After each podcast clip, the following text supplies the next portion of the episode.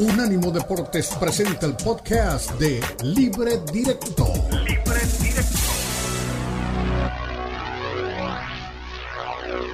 Libre Directo. Libre Directo.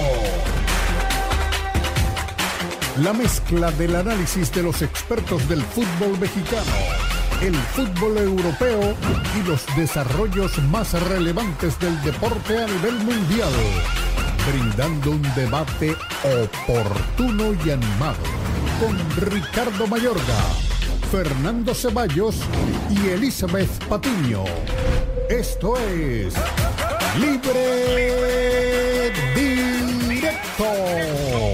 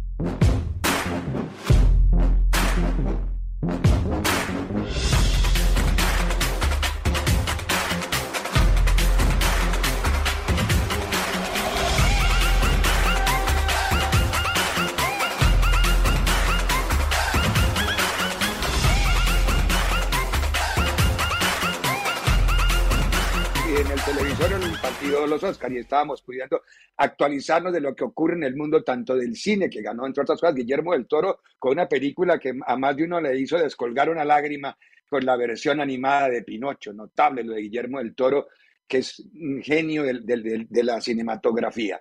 Pero más allá de eso, en Inglaterra sigue líder el Arsenal por encima del City por cinco puntos, jugada la fecha de este fin de semana.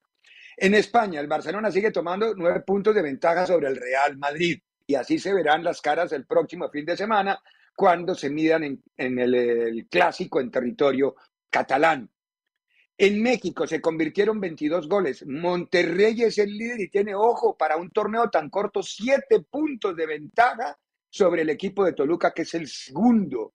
Y en la MLS se anotaron 27 goles. Hay dos líderes de conferencia. En la conferencia este es el equipo de, la, de Atlanta en la conferencia oeste, la gran sorpresa del torneo hasta ahora, que es la, expansión del equipo de San Luis. Con ese panorama vamos a empezar a mirar tanto el fútbol local como el fútbol internacional. Pero hay noticia de último momento porque acaba de llegar el comunicado de la Federación de Fútbol de los Estados Unidos sobre la investigación de Greg Belharter. Dice, en diciembre del 2022, al enterarse de una acusación grave de mala conducta pasada contra el entonces técnico, el entrenador en jefe de la selección nacional masculina, Greg Berharter, la US Soccer contrató de inmediato a un equipo de abogados de Alston Beers LLP, dirigido por Johnny Kramer y BJ Pack, lo mismo que Chris Mardwack, para realizar una investigación independiente sobre el asunto. Con base en los hechos revelados en el curso de ese proceso, US Soccer solicitó al equipo Alston Beer que ampliara el alcance de su investigación para incluir el posible comportamiento inapropiado hacia los funcionarios y personal de US Soccer en relación con la acusación que se motivó para la investigación. La investigación ahora ha concluido y se ha entregado un informe que detalla sus hallazgos a, US Soccer. Este informe está disponible en su totalidad con las redacciones correspondientes para proteger la privacidad del personal en el sitio web de la US Soccer. US Soccer toma en serio tanto las denuncias de violencia como las denuncias de comportamiento inapropiado hacia nuestros funcionarios y personal.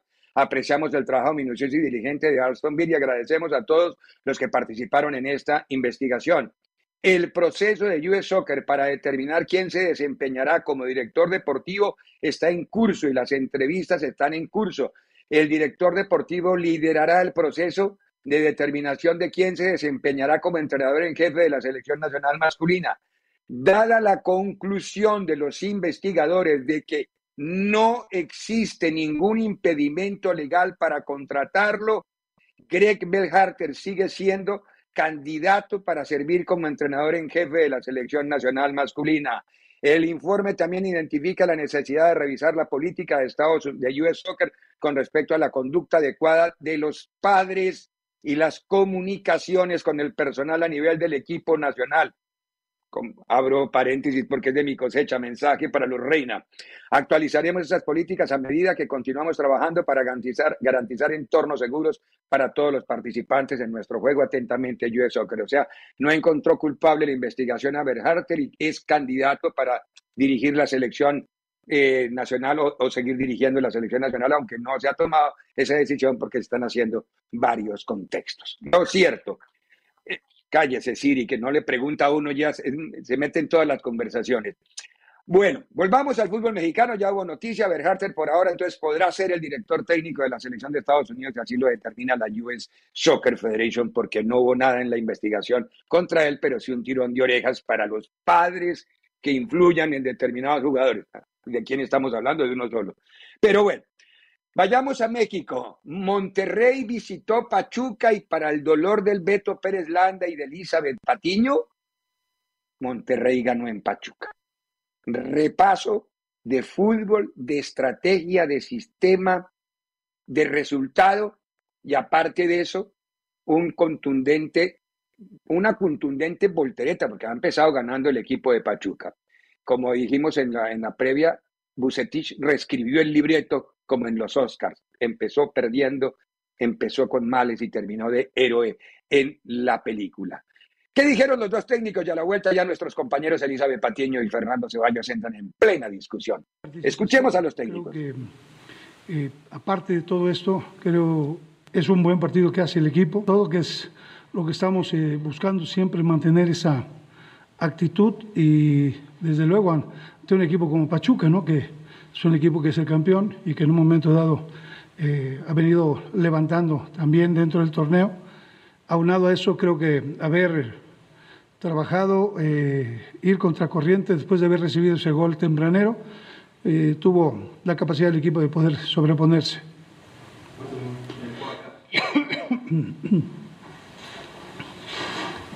Buenas noches, profesor Marcelino Fernández del Castillo de ESPN su equipo ha tomado una ventaja de 7 puntos con respecto al, al, segundo lugar, a tres equipos que vienen en un contingente de 3 eh, a 7 puntos de ustedes, con, con 6 partidos todavía por jugar. ¿Cómo hacer para que esto se mantenga de cara a, a, la liguilla y que el equipo no, no caiga en un estado de relajación hacia el cierre del torneo que, que pudiera cobrarles factura ya en la liguilla? Sí, pues es algo que tenemos que estar evaluando, valorando constantemente, eh, viendo las cargas de trabajo que están llevando cada uno de los elementos. va a haber algunos juegos ahora también que van a ser significativos en, ese, en esos aspectos con la selección. Entonces todo eso a lo mejor también va a generar eh, un estrés un poquito más alto. Entonces tenemos que ir cuidando y evaluando permanentemente este aspecto, ¿no? Son situaciones normales que se dan en el fútbol, por más que no nos gustan. Eh, quizás no, no, no, fue merecida la derrota por, por, lo que hicimos los dos equipos, pero indudablemente nos faltó contundencia y bueno, ellos aprovecharon, nos hizo complicado y difícil. Sobre todo cuando uno genera la doble competencia. Mm, eh, es difícil administrar los minutos, sobre todo en un plantel tan joven y chico como el nuestro. Eh, así que nada, hay que seguir trabajando, somos los mismos que le ganamos a América la semana anterior y el partido de Toluca tuvimos una cantidad de situaciones y las amarramos, hoy tuvimos unas cuantas y también las amarramos, y ahí está un poco el, el punto clave, por más que... Muy bien, los técnicos hablaron, don Fernando Ceballos está, no sé si feliz o no, porque en España ganó el que quería, pero en México no ganó el que quería. Pero bueno, eso se llama corazón partido. Doña Elizabeth Patiño, eh, usted también, en México perdió el que quería y en España ganó el que quería. Es decir, está todo más o menos nivelado. ¿Cómo estás, Elizabeth, querida? Buena tarde. ¿Cómo estás, Ricardo? Buen lunes. Igualmente para Fer. Eh, pues un resultado no es tan sorpresivo. Evidentemente sabemos el nivel que tiene Rayados, que es un equipo, es un equipazo. Es impresionante lo que ves en Rayados cuando se acercan las tarjetas, las papeletas de cambio y, tiene ese poderío en la banca Víctor Manuel Bucetich para cambiarle completamente la cara al partido. Tiene la inteligencia, tiene la experiencia además en un equipo que creo que está muy bien equilibrado entre gente que ya, que ya se la sabe, como decimos. Y, de pronto Pachuca, eh, mm, buscando, tratando de encontrar gente que le resuelva, me parece que en ese aspecto sí Pachuca tiene un plantel corto porque no tiene tantos revulsivos en la banca que te cambien la historia, inclusive para cambiar el libreto de lo que pueda llegar a proponer Almada, que Almada en ese aspecto es muy cuadrado, ¿no? Difícilmente lo ves cambiar en algo táctico. Eh, siempre tienen un mismo estilo, siempre es una misma forma y nunca renuncian a ella. Y Rayados te puede cambiar la, línea de cuatro a línea de cinco, cuidamos el balón, le cedemos la pelota, tenemos la pelota. O sea, realmente Rayados es un equipo eh, tan adaptado a lo que le va pidiendo el partido y a lo que le va pidiendo el rival que honestamente por eso tiene esa cantidad de puntos hoy a favor. América, que es el quinto, le lleva ocho puntos. Prácticamente con esto podemos decir que Rayados está calificado dentro de los primeros cuatro. Ya, ya nadie lo va a sacar de, los primeros cuatro. Tendría que perder todos los partidos que le restan, ¿no? Y, es, y eso no va a pasar. Entonces, eh, realmente Rayados es un equipo que tiene la experiencia desde la gente que está en la cancha y obviamente Bucetich, que es un viejo lobo de mar, ¿no? Cuando le das un buen plantel a Bucetich, Bucetich tiene la ah, capacidad para llevarte al equipo campeón. Sí. Fernando, querido, demasiados puntos de ventaja con el Buena Tarde, Fer, querido. Eh, demasiados puntos para un torneo tan corto. Es decir, en un torneo corto y tiene siete puntos a, la altura de la fecha 11 sobre Toluca, Fer. Sí, la, verdad que ha sido una, una grandísima temporada. Eh, únicamente ha empatado un partido y perdido otro, todos los demás los ha ganado, mostrando todo el potencial que tiene este equipo, entendiendo perfectamente la, idea que quiere y que plantea Bucetich. Eh, vi un Rayados, y, no es por demeritar el triunfo del América, pero sí vi un Rayados mucho más metidos en su partido que, Tigres. Me pareció que Tigres eh, priorizó demasiado el, el clásico eh, tapatío, el clásico regio, perdón, y, lo terminó pagando, pero eh, la verdad que Reyes ha hecho una campaña espectacular y hay que ponerlo como lo que es, el, máximo ganador o el máximo candidato a ser campeón esta temporada, ¿no? Sí, yo, yo pienso lo mismo, pienso que el, el candidatazo ahora, por rendimiento, por lo que explicaba él y por la funcionabilidad que tiene el equipo, por la respuesta, por la forma como de atrás viene también y, y logra volteretas, porque muchos equipos se mantienen cuando comienzan ganando, pero lo difícil es a veces empezar perdiendo y lograr darle la voltereta al partido. Eh, ahí es donde se ve un, poco, mucho el carácter de cada uno de los equipos. Eh, en Pachuca ha pasado algo, Eli, porque, eh, a ver, era el candidatazo a ser el director técnico de la selección y miremos el tablero, ya no aparecen ni los cinco primeros. Fíjate, es una estadística que ayer escuchaba en la transmisión de Fox, precisamente, donde hablaban de la cantidad de derrotas que llega a cuatro Pachuca, derrotas en este el torneo, con la efectividad que tuvo en el torneo donde, donde logra el campeonato. Evidentemente ahí está lejos, ¿no? Solamente tuvo una derrota, de ahí consiguió un par de empates más, pero evidentemente el nivel de efectividad hoy ha cambiado.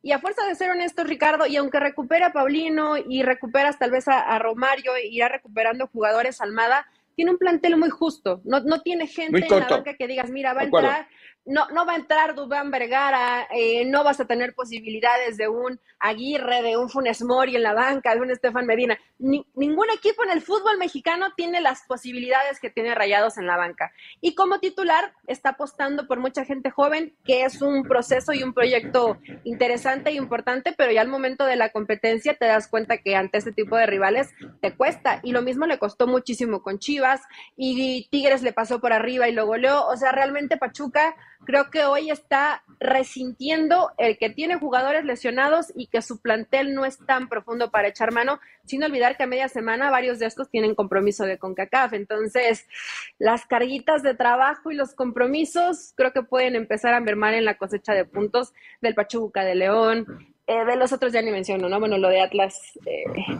para el olvido. No, no, no, hablemos de que hay que ver qué pasa con Tigres. Me van a regañar porque Atlas recientemente fue bicampeón, pero hay que hablar en, hay que hablar en presente, ya lo de Atlas y muchos aplausos, pero ya, el, el presente de Atlas es una lágrima. Pero bueno, vamos a ir a la primera pausa y a la vuelta hablamos del América.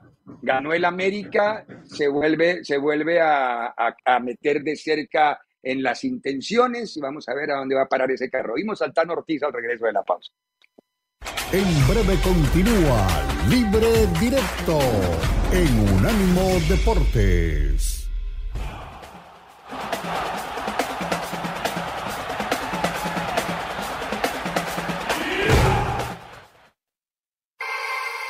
Los podcasts de Unánimo Deportes están disponibles en Apple Podcasts, Spotify, Audible, Audible, audible.com y donde prefieras escuchar podcasts.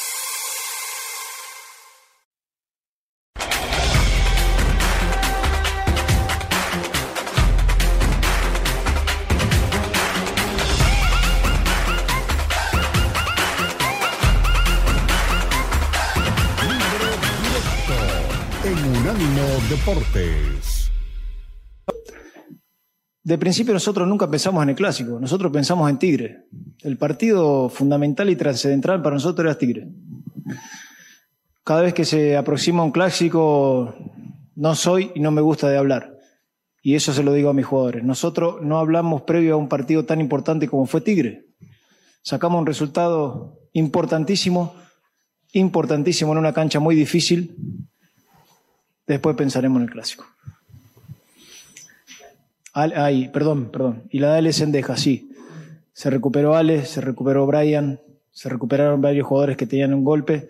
Me pone feliz y contento porque ellos van a poder competir a partir del lunes una posibilidad de estar dentro de los once inicial. Gracias. Hola, ¿Cómo estás, Vladimir García? Buenas noches, Vladimir García de TUDN. Hablando un poco de lo técnico-táctico, ¿qué es lo que más te gustó en cuanto a los principios defensivos, ofensivos que, que tuvo hoy tu equipo para conseguir esa, esa victoria que eh, evidentemente los motiva para lo que viene, ¿no? Buenas noches. Buenas noches. Los jugadores hicieron un partido perfecto. Lo entendieron a la perfección a la hora de, de explicarle cómo podría llegar a suceder el partido, tal cual lo planificamos, tal cual salió a eso como un entrenador me pone feliz, pero los protagonistas siempre le digo son los jugadores. Si ellos no lo llevan a cabo, la idea que tengo en la cabeza no hubiese sucedido lo que sucedió.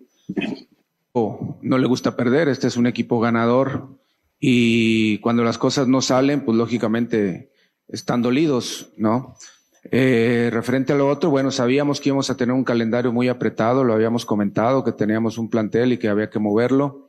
Ya comentaste detalles de, de la dosificación de, de, algunos jugadores que venían teniendo mucha, mucha carga y de algunos otros que tenían tarjetas, pero nosotros tratamos de plantar un, un equipo competitivo para, para el día de hoy. Este, esa es la idea, pero por supuesto sabemos de la importancia de lo, de lo que viene el día miércoles, entonces trataremos de darle vuelta a la página lo más pronto posible y ir con la intención primero de afrontar el partido con Orlando y pasarla a la siguiente ronda.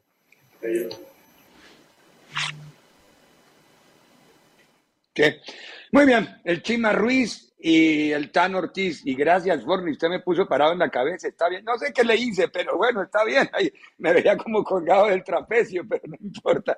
Don Fernando Ceballos, usted tiene la primera parte de la palabra, usted iba hace un rato que, que Tigres no había sido rival, yo en parte comparto con usted.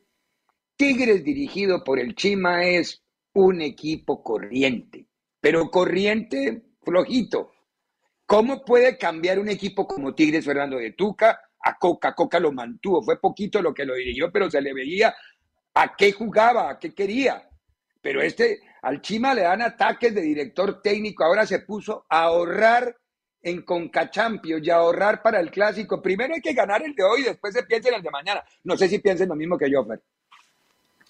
Sí, yo, yo también creo que se equivocó. Eh, tú, tú no puedes eh, plantear un partido pensando en el que viene. Creo que tienes que ir eh, y, más si tu rival es América, por más de que después venga el, clásico regio y la importancia sea ganar el, siguiente partido. administró a muchos jugadores, hizo muchos cambios y, lo terminó pagando. Tigres no jugó a nada, esa es la, la realidad. y, América con muy poco, tampoco necesitó mucho para, para derrotar fácil a, a estos Tigres y sumar una victoria que les viene bien de cara a lo que es el clásico nacional. Eh, agrandado otra vez el Tano, no, no quiere hablar del partido, es el partido más importante de, la temporada, es el partido eh, más importante del fútbol mexicano y cuando le preguntan, eh, manda el mensaje de, calma. A ver, no, no, no, no, no, está bien que no quieras decir o, o, no quieras ser muy, muy eufórico, pero ya ganaste, ya venciste a Tigres y tu próximo partido es el clásico. Te están preguntando por el, por el partido más importante de la temporada, pero bueno, pero bueno, eh, es, es, la manera en la que quiere llevar a, a, su equipo a la crona. A mí me gustó más el discurso del otro lado, donde ya le dan vuelta a la página y hablan del partido importante, pero bueno, sí, sí creo que Tigres... Es que son dos cosas distintas, Fernando. El uno ganó y el otro no. Entonces, obviamente, en el uno hay que mantener la prudencia y en el otro hay que tratar de poner la cortina de humo. Es válida las dos, es decir, no le voy a discutir yo, yo, yo, yo creo que este tipo, de, este tipo de partidos se cuecen aparte. El que, que, que el Tano no quiera venir ahora con su discurso de calma y de serenidad y de, y de partido a partido cuando sabemos perfectamente que, que a los dos les hierve la sangre por jugar el encuentro el fin de semana. Pero bueno, eh, yo no le creo el discurso altano, pero bueno. Elizabeth, querida, el manual de contraataque del América fue espectacular en, en, en territorio regio y, yo en estos dos días sí que le he dado la razón a Fernando con el tema del provincianismo periodístico de Monterrey. Hay un programa, se llama Multimedios, la cadena, ¿no? Pero tienen un programa en donde, primero, es misógino. Hay un montón de niñas que la sacan ahí en bikini a mostrar la cola. Es decir, eso es para mí eso ya es una falta de respeto a la mujer. Y segundo, dicen cualquier cosa, dicen cualquier cosa con tal de, y hablan solo de los dos equipos regios. Eso no es periodismo, eso es PR, eso es hacer relaciones públicas, no, no, no sé. Ya, es, decir, es, un, es un estilo, es una forma, no, no le llamaría periodismo. No, no, no, no es un estilo periodístico, no me vaya a decir que no, no, no, es un estilo de entretenimiento, por eso te dije, no ah, lo llamo periodismo de entretenimiento que cae como entre, es bordón, como que medio circo, ridículo, raro. Lo, lo, hacen mucho los regios, ¿no? No solamente en deportes, sino en diferentes eh, niveles de programación.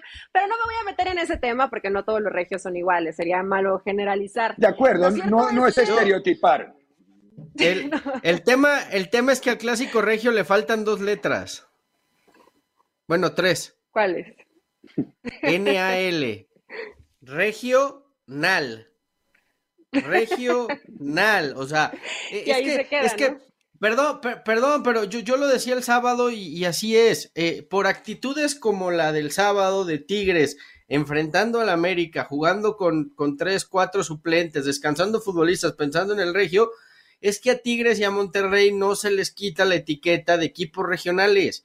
Ellos, eh, Tigres estaba pensando en su clásico cuando estás enfrentando al, al, América, a uno de los rivales que te va a dar más vitrinas a nivel nacional. Le ganas al América y por ahí eres portada a nivel nacional. Haces un buen partido contra, y lo mismo contra Chivas, ¿eh? Haces un buen partido y, y, y se va a hablar de ti.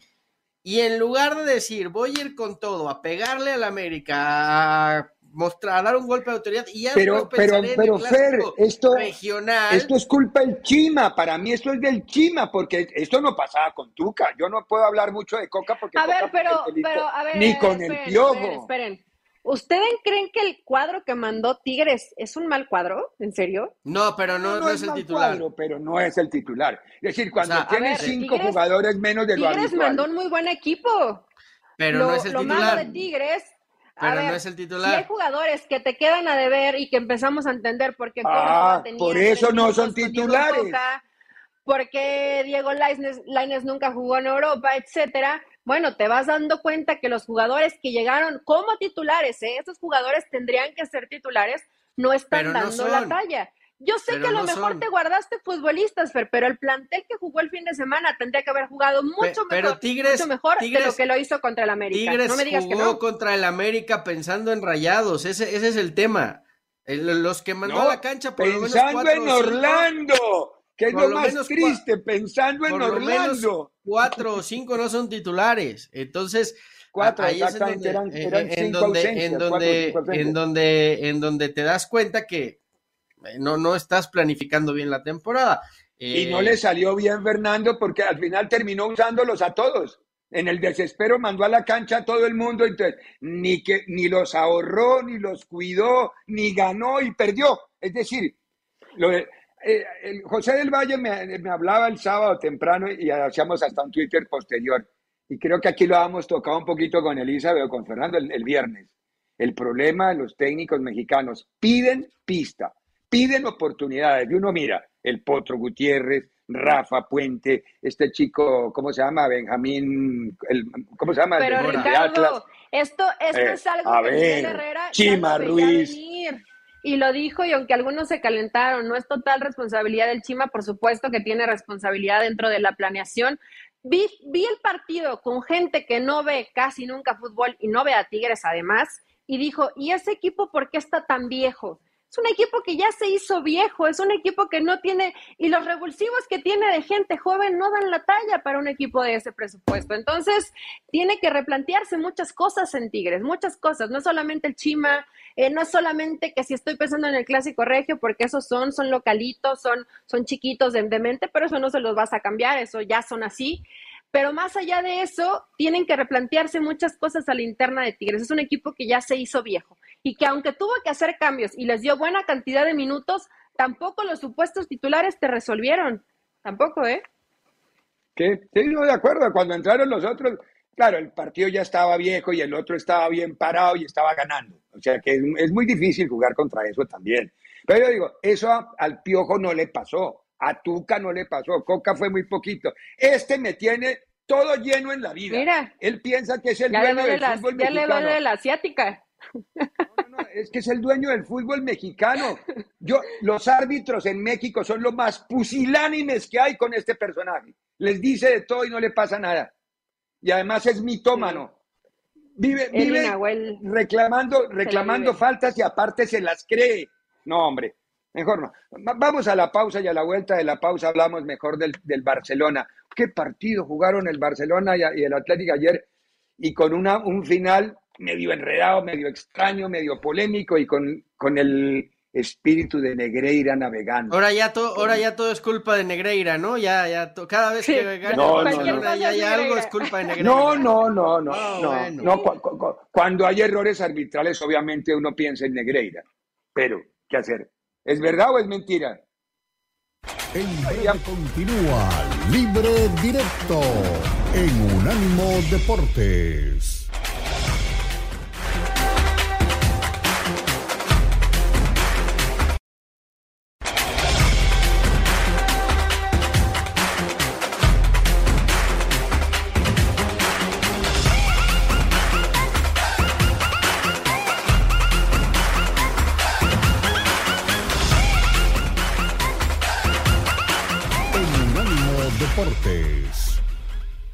Real Madrid. Bueno, nosotros también tenemos presión, jugamos en casa, eh, queremos ganar la liga, tenemos presión también. Bueno, estamos bien situados, nueve puntos. hoy era una final para nosotros, les, he dicho a los jugadores, hoy es una final. Ya no pensar en el clásico, hoy hay que, hay que sacar los tres puntos, hay que competir, hay que ponerse el mono de trabajo y creo que lo hemos hecho. Y hemos tenido personalidad también para jugar en muchos momentos, que es difícil te aprieta el Atleti, te acaban saltando con, con extremo y lateral, te generan mano a mano. Robert ha sido importante en muchos momentos. Bueno, creo que el equipo pues, ha, sacado una victoria de carácter y, vital para, el devenir de la liga. Hola, Xavi, Elena Condis, eh, tiempo de juego de la cadena COPE. Yo diría que, si no me equivoco, es la primera vez que le cantan al Barça segunda segunda. ¿Qué te parece que lo haya hecho un estadio con tanta historia como San Mamés? No, yo respeto al público de San Mamés. A mí siempre me han tratado muy bien. Me sorprende este ambiente de hostilidad hacia el, hacia el Barça de San Mamés. Me sorprende, la verdad. Y me entristece, ¿no? Porque siempre nos han tratado muy bien. Y esto me entristece, la verdad. Sí, juzgar antes de tiempo creo que no es, no es bueno para la sociedad. Bueno, muy bien. Me parece que tiene toda la razón en el, tema del, del prejuicio, Xavi, eh, a medida, en España son muy pasionales con ese tema, los hinchas de uno, los hinchas de otro, se vuelven, son guerras verbales en los medios y la realidad se va demasiado fácil a los tribunales y a los juzgados. Hay que esperar que haya un fallo y después de que haya un fallo, aunque todas las pruebas apuntan a que puede ser, pareciera que está condenado, no puede, sino pareciera que está condenado el Barcelona, hay que esperar el fallo desde lo legal. Ahora, todas las cosas que pasan alrededor del arbitraje indirectamente tocan el asunto y de inmediato eso es como cuando se abre la herida nuevamente, arde, eso arde y es lo que pasó ayer. Ah, para mí iba ganando bien, el gol de Rafinha fue notable gol, el Athletic Club hizo todo lo posible para empatar y de pronto ganar, no le entró, de acuerdo, pero hizo todo lo posible. Ahora, la jugada del gol, Fernando, es una jugada, primero que para eso está el bar, ¿no? Para que detecte todo. Como dice el, chingurri, para que haya tres detectives con un telescopio, dijo él, no dijo cámara, sino con un telescopio buscando a ver qué se le encuentra. Bueno, para eso es el bar, desafortunadamente ese es el bar. Pero hay un elemento clave y me extrañó que no lo hubieran mostrado, porque la mano para mí sí, es, sí existe. Yo no digo que no exista la mano, la mano sí existe. Pero antes hay una patada en la barbilla de, de Frankie de John a, a que sería juego peligroso. Y esa parte ni la miran, ni la detienen, ni nadie la... Entonces, a ver, ¿con qué juicio y qué criterios? Entonces ahí es donde entra la razón sospecha. Fer, querido. Yo, eh, el tema es que si marcas la, la falta, o sea, marcas la falta. Es cronológico, es juego peligroso, es la primera que, se, que se marca. Pero entonces marcas esa, no marcas esa, pero entonces marcas la mano y luego viene el gol. Entonces, eh, entiendo que hay una infracción antes de la mano. Pero entonces, ¿qué haces? Entonces anulas el gol, pero marcas la... la, la... Ah, no, eso es en el fútbol americano, eso es en el fútbol americano que es una para cada lado y sigue el partido. No, Ahora, no, no, no, no, yo, lo que digo es... pero es que, a ver, vete al reglamento Jugada peligrosa de Frankie de Jong. Aplicas ley de la ventaja porque está atacando el Atlético de Bilbao. Viene entonces la mano, pues la mano anula la, continuidad del juego. No, porque después termina en gol. Es, es, cuestión de segundo en la misma jugada. Hay juego peligroso, debió seguir. O pararla en ese momento. Si él la vio, párela en ese momento. Y si no la vio, va, vaya al bar y vea, hay juego peligroso, ya no puede echar para atrás es juego peligroso, ¿no? Y es juego peligroso del agresor que es el Barcelona. Pero bueno. Pero después hay mano. Sí, pero, pero, él lo que determina, él no determina cronológicamente lo que, lo, que, lo que falló. Si marca lo primero, no tendría por qué anular el partido. Pero si marcas lo primero, claro, si marcas lo primero. Pero si da la de la ventaja. claro, por eso, si marca lo primero, no tiene por qué anular el gol. Además está a 45 metros, ¿no?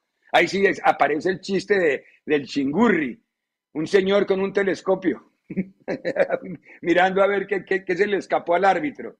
Por eso el, el, arbitraje cada vez está más cuestionado. El arbitraje, y no solamente en México y en España, que son muy parecidos esos dos arbitrajes.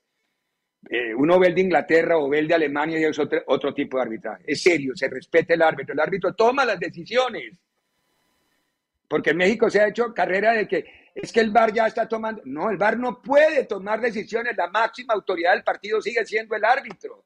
El, el, el VAR decide, por ejemplo, en el fuera de juego, que es una regla exógena aparte en donde hay una máquina de por medio. Pero no puede. Y eh, en, una, en, una, situación de esas tienen que, que el árbitro ser el que determine, es la máxima autoridad. Es el único resolutivo del cuerpo arbitral, es del árbitro. Los demás se llaman consultivos. Mira, Ricardo, yo creo que es algo que, ya va a arrastrar el, Barcelona, más allá de lo que se hable, de lo que se dicte, que todavía están a la espera y que hoy ya todos lo toman como culpables o responsables cuando realmente no se ha dado un veredicto final. Pero hoy va a perseguir esa sombra al Barça, para siempre, ¿no? ¿Cuántas veces habíamos hablado y hemos hablado, algunos más, otros menos, a lo mejor a ti y a mí nos simpatiza el Madrid, de las ayudas o de los arbitrajes que sin querer benefician al Madrid? Hoy con esta situación se vuelve una nube encaden una nube que va encadenada ahí al Barça y que no los va a dejar y que no los va a dejar y ahí los va a perseguir porque cualquier situación arbitral, aunque parezca pequeña, aunque a lo mejor la veíamos cada fin de semana, hoy se maximiza con lo que está pasando con el Barcelona. Entonces, es así, fue un resultado para mí justo, el Barça haciendo la tarea. Yo pensé que el Barça tal vez sí empataba este partido, era complejo y seguramente el clásico nos va a brindar un buen espectáculo. Sí, de acuerdo, de acuerdo. Mire que terminamos hablando de todo menos de fútbol. Jugó mal el Barcelona, pero ganó.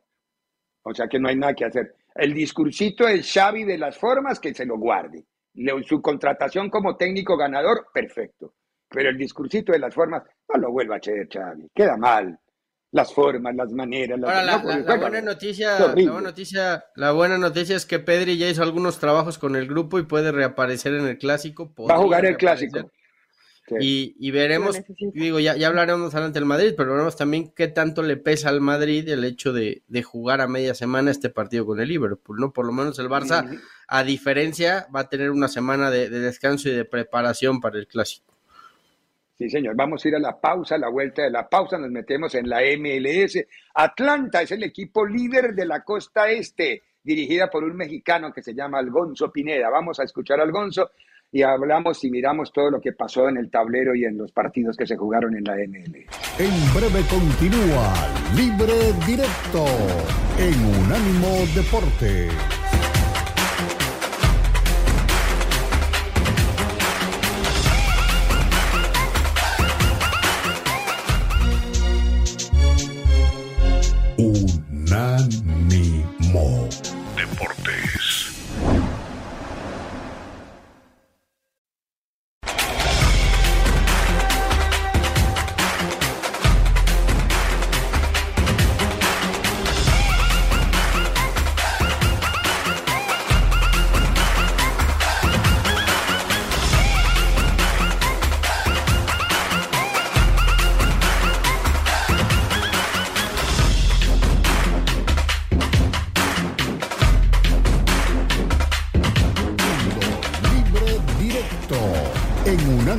Deportes.